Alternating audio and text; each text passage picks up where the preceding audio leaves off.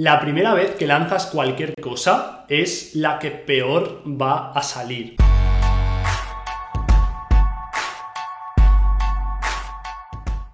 ¿Vale? Y esto, aunque parezca negativo, es algo súper motivador y que puedes tener en cuenta cada vez que hagas algo. Por ejemplo, vas a lanzar un embudo, que sepas que ese embudo en ese momento es cuando peor va a funcionar. Que haces un taller online y sale como sale. Está guay porque que sepas que ese taller online es la versión que peor va a funcionar, porque la idea es que cuando tú trabajas con ciclos de feedback, la primera vez siempre es la peor, porque después lo vas a mejorar. Por ejemplo, el embudo, la primera vez es como, joder, esta vez ni siquiera tiene... O sea, muchas veces lo hacemos al contrario, es como que lo planificamos todo y pensamos que esa vez es la que mejor tiene que salir y que si no sale estamos perdidos. Y a mí lo que me ha ayudado es como darle la vuelta a ese patrón de pensamiento y pensarlo al revés. Es como, vale, lo he planificado todo, lo voy a lanzar, pero evidentemente esto que lance va a estar fatal.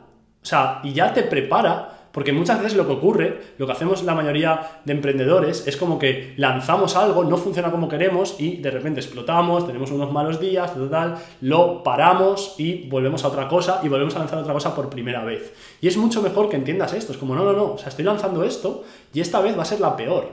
Pero es que voy a coger todo el feedback, voy a mirar las métricas y voy a optimizar sobre todo, yo te recomiendo que empieces optimizando los puntos más débiles, porque ahí es donde está tu mayor punto de crecimiento, ¿vale? O sea, por la ley de los rendimientos decrecientes, las cosas que ya están muy mejoradas cuestan más de mejorar, pero las cosas que están muy mal se pueden mejorar muy fácil. Entonces, lo bueno es que cada vez que lances algo, vas a poder medir, vas a poder detectar los puntos de mayor ineficiencia y después vas a poder trabajar sobre esos puntos para aumentar la efectividad. Entonces, es un concepto muy importante que tienes que entender y es que cada vez que lances algo, yo esto me lo repito todo el rato, que lanzo un anuncio es el peor que va a funcionar, que lanzo un embudo, el peor que va a funcionar, que hago una nueva formación es la peor versión que voy a tener de la formación, que hago cualquier estrategia, la primera vez es la peor. Y cuando haces esto bien y te lo tomas muy en serio, te das cuenta de que la opción más rentable y la más la que más sentido tiene estratégicamente es elegir solo unas pocas estrategias. Yo te recomiendo que sean las que a ti te gustan, las que tienen que ver con tu esencia, que esto es parte del proceso que hacemos en negocio mágico también,